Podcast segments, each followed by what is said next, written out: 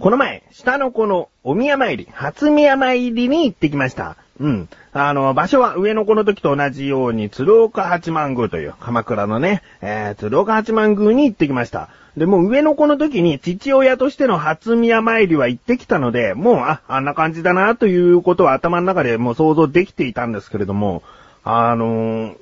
お宮参りってなんで行くのかっていうことを、上の子の時ちゃんと分かってたつもりなんだけど、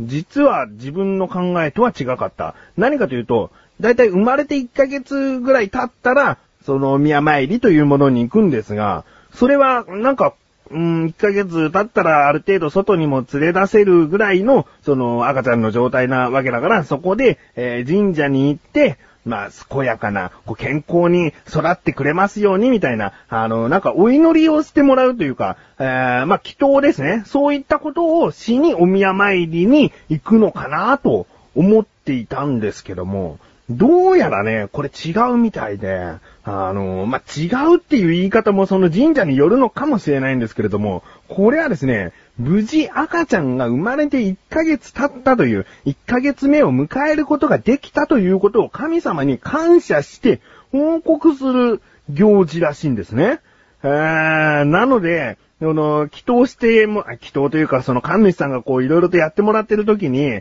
うんの、お願い事をしちゃいけないみたいな、そういうことなんですよね。あの、無事に健康に育ちますようにとかね。あの、なんかこう将来、えー、きちんとした人生を送れますようにみたいな、なんかそういった願い事をするわけじゃないんだと。あーこまあ確かにね、言われてみればこの生まれてから1ヶ月間無事、大きな病気にかからず、えー、育ってくれている。そのことを神様に感謝しなければいけないと。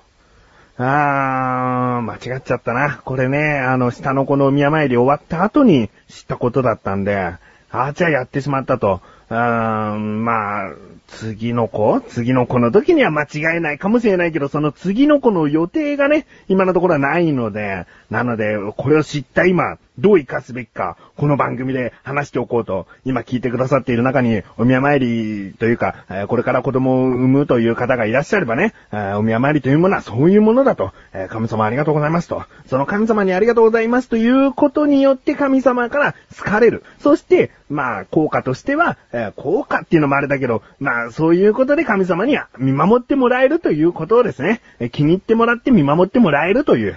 えーまあ、そういうことにつながるんじゃないかなと思いますね。えーということで、神様、ありがとうございますと。えーこの場を借りて報告いたします。まあ、絶対効果はないと思うけども、えーまあ、そんな風にやっちゃった自分がお送りします。菊池町のなだらか向上心。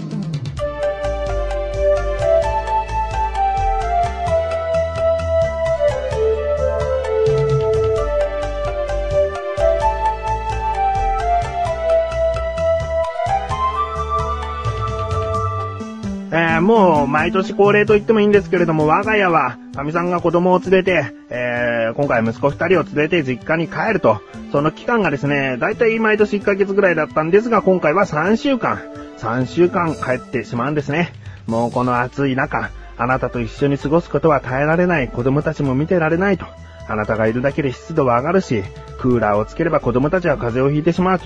もう家の気温はめちゃくちゃでございます。ね。そんな風に言われて出ていくわけです。ね。まあ自分はいいよと。こっちだってね、あの人が3人いないだけで十分涼しく快適に過ごせるんだとね、言ってやりましてね。えーまだ行ってないんですけどね。でも8月に入って、えー行くので、そろそろなんですね。まあ自分は正直に言えばですよ。息子の顔が見えない。神さんと話ができない。寂しいなという気持ちはあるんですよ。うん。だけど、この行く前というのはね、ちょっと、あの、プチ一人暮らし体験みたいな感じでね、ワクワクしていないわけじゃないんですね。何をしようっていうね、えーそういうちょっとワクワク感を持っているんですね。むしろ持っていないとほんと寂しくなって縮こまっちゃうんで、えーで、今回ですね、マッシュルという、あの、とても奇妙な生物、えーまあ人間ですけどもね、あの、マッシュルという男と、一緒にどこかに行こうという計画を立てております。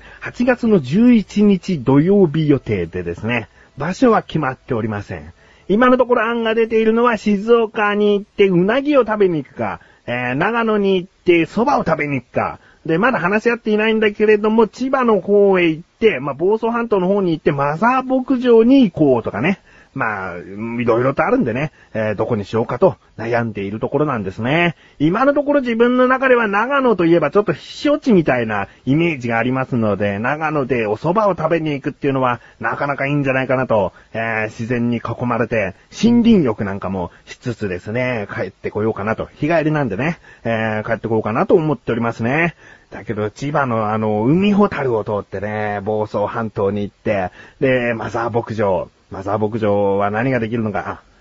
でもな、自分はね、牛の乳搾りとかはね、できないんですよね。大きい動物が怖くて。あ自分が大きい動物のくせにですよ。でもそんな自分よりもはるかに大きい動物がいるわけですよね。牛がね。牛の乳搾りができないなぁできるんだけどね。その実際近くに行けばできるんだけど、その行くまでがね、すんごく怖い。牛小屋とかあるでしょ？牛舎っていうのかな？その牛がバーっと並んでいる、その牛が休んでいる、その小屋。あれがね、あそこ多分自分は歩けないですね。もう全力疾走することしか多分できないですね。うーん、まあそれだけね、ちょっとね、動物の怖い部分もあるんだけど、まずは牧場に行って美味しいソフトクリームを食べたりとかね、そういうのもいいなと思っているんですが、今聞いてらっしゃる方、聞いていただいている方でですね、神奈川から日帰りで行ける範囲で、あの、おすすめスポットなんかあったらね、教えてほしいですね。本当に当日までもしかしたら、その、どこに行くって決めずに、朝気分によって、えー、ここに行こうっていう風になるかもしれないので、全然その8月11日までにこう何かしらでこう教えてくだされば、そこに行くってことになるかもしれません。えー、当日ですね、8月11日当日はツイキャスという、そのスマートフォンから生音声、生動画を配信できるシステム、サイトを使って、たまにちょこちょこっとこう、あの、お伝えしていくことをしていきたいなと思っているんですね。まあ、全然面白いものじゃないかもしれません。あの、ただ普通に雑談している音声が流れているとか、その、今どこにいるっていう景色が動画で流れる程度のものなので、まあ、イベントでも企画でも何でもないんですけれども、まあ、そういうことをしてみようかなと思っております。えー、自分のツイキャスえー、その他もろもろ、うーん、どこで、ど、どのサイトでやっているのか、どういう風にしたら見れるのかっていうのは自分のツイッターでフォローしてくだされば、その当日動画を上げたと同時にその URL がツイート文に書かれていると思うので、えー、ツイッターでフォローしていただければ、その8月11日何をしているのかっていうことがわかるかなと思います。気になるという方はぜひですね、見てみてください。聞いてみてください。そして何かこう、ね、あの、二人にコメントを打ってみてください。まだ8月11日なので、えー、次回話してもいいことだったんですが、前もってこう話すことで、あの、なんかね、えー、あ、ここに行こうっていうプランが、計画が立てられるんじゃないかなと思って話してみました。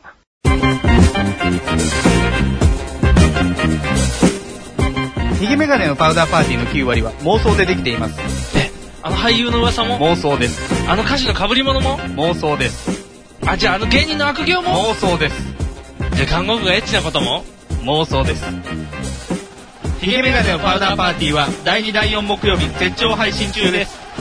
ニグさんの何が折れてるっていう噂もあるんですけど。妄想です。妄想です。妄想さあ、コーナーに参ります。自力80%。このコーナーは日常にある様々な疑問や質問に対して自分で調べ自分で解決していくコーナーでもあり、リスナーの方からのご相談やお悩み解決していくというコーナーです。今回の疑問はメールが届いております。ありがとうございます。なだらかネーム、ライムスカッシさん。ね。ライムスカッシさん、メールいつもありがとうございます。あんぶん、翔さん、こんばんは、こんばんは。今回も疑問があってメールしました。ありがとうございます。食べ物冷蔵シリーズ第5弾。今回のテーマは牛乳です。ということですね。えーライムスカスさんは過去にですね、いろいろな食べ物を冷蔵する効果についてですね、いろいろと疑問をお持ちになって、もう続けて5回ですね。えー、今回のテーマは牛乳と。続き、牛乳は冷蔵保存するものですが、それは常温だとどのような問題があるからなのでしょうか？また、牛乳を常温で放置し続けるとどういった状態の変化が起きるのでしょうか？翔さん教えてください。お願いします。ということですね。うん。あのーですね、海外ではですね、牛乳が常温で売られてるところとかもあったりするんですね。えー、なのでまあ日本はなんでそんな要冷蔵みたいな、そういったなんかもう牛乳イコール冷蔵保存みたいな、もうそういった考えになっちゃってますから、なんでなんだということですね。今回の疑問です。牛乳は常温だとどんな問題が起こるの？そして、常温で放置し続けるとどういう風になっちゃうの？ですね。調べてきました。ここからが答え。どうして牛乳は冷蔵保存かそれはですね、牛乳というものは栄養がとっても豊富なため、その牛から絞った後というのは細菌が増殖して傷みやすいんですね。なので冷蔵で保存する必要がありますと。つまり、常温という温度で保存してしまうと、どんどんどんどん細菌というのは増殖して、牛乳が傷んでしまう。要はまあ腐ってしまうので、冷蔵することで、その菌の増殖を抑える。もう決してね、あのー菌を増殖させないようにしてるわけじゃなくて、ゆっくりにするために冷蔵庫に入れてるんですね。うん。そして常温で放置し続けるとどういった状態になってしまうのか。これはですね、あのー常温で放置している状態によりますね。えー、蓋が開いているのか、その蓋が開いていてどうやって飲んでいたか、口をつけて飲んでいたのか、ストローで飲んでいたのか、えー、またコップに注いで飲んでいたのか、あの、いろいろとあります。開いていなければですけれども、開いていなければほとんど、その、見た目は変わらないです。白い液体状のものが、えー、ただ、そのまま時間が過ぎてしまっただけ。大きく違うのは匂いですね。えー、いくら一回も蓋を開けていないとしても、これはですね、強烈な匂いを放つらしいですね。うん。そして、あの、口をつけたり、ストローかなんかで飲んでしまった場合はですね、もう、口のあたりから別の細菌とかが、その牛乳に入ってしまって、さらに増殖を、それがし続けるわけですね。なので、まあ、いろいろな条件も重ならなければいけないんですけれども、ヨーグルト状になったりします。えー下に固形物が固まって上に透明な液体が浮かんでいる状態。そんなようなものが出来上がります。だけど決して食べれるヨーグルトじゃありません。もう単に見た目がヨーグルトなだけで、もう匂いは強烈だし、もう舐めてみようものなら、と相当なお腹の痛みがやってくるんじゃないかなということですね。うん。で、まあ、コップに注いで牛乳を飲んでいるというね、えー、まあ、牛乳自体は清潔な状態であったとしても、条件によってはヨーグルト状になるかもしれないし、えー、変色する場合もありますね。うん、まあ、本当にその状態によるそうです。ただ、一つだけ言えるのは、どれも猛烈に臭く、お腹を痛めつけるだけの飲み物、または食べ物になってしまっているということですね。えー、もうせっかくの牛からね、自分はちょっと怖いですけれども、牛から、えー絞られた牛乳ですから、そんな風な実験をして遊びに使うことはやめましょうね。うん。まあ、今回はこういった答えでした。ライムスカツさんいかがでしょうか？もうこの季節はですね、本当に傷みやすい季節ですから、牛乳の蓋を開けたらもうそうですね、もう2日3日で飲み切るのがいいかなと思います。メールありがとうございます。こういった感じで日常にある様々な疑問や質問の方をお待ちしております。投稿よりなだらかご助手を選択してどしどしとご投稿ください。以上、自力80%でした。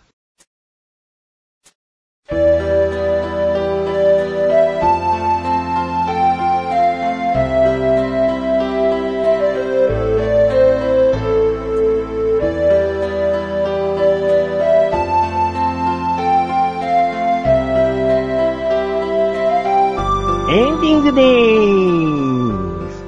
8月にどこかへ行くということで、ツイッターでいろいろと情報を上げますと、今回お話ししました、そのツイッターのページへ行く方法なんですけれども、あのー、菊池のツイッターページはですね、横断歩道のトップページから行けます、メンバーページの菊池翔の自己紹介文の中にあります、ツイッターはこちらというリンクが小さい文字ですがあるんですね。それで飛んでいただくか、もしくはアカウント名メガタマ、ローマ字でメガタマという名前でやっております。当日もそうですけれども、それまでにここ行ったら面白いよっていう情報がありましたら、ぜひツイッターなどで教えていただければ嬉しいなと思います。ということで、なだらか今年は毎週水曜日更新です。それではまた次回、お会いいた菊池翔でした。メガネタマーにでもあるよ。お疲れ様です。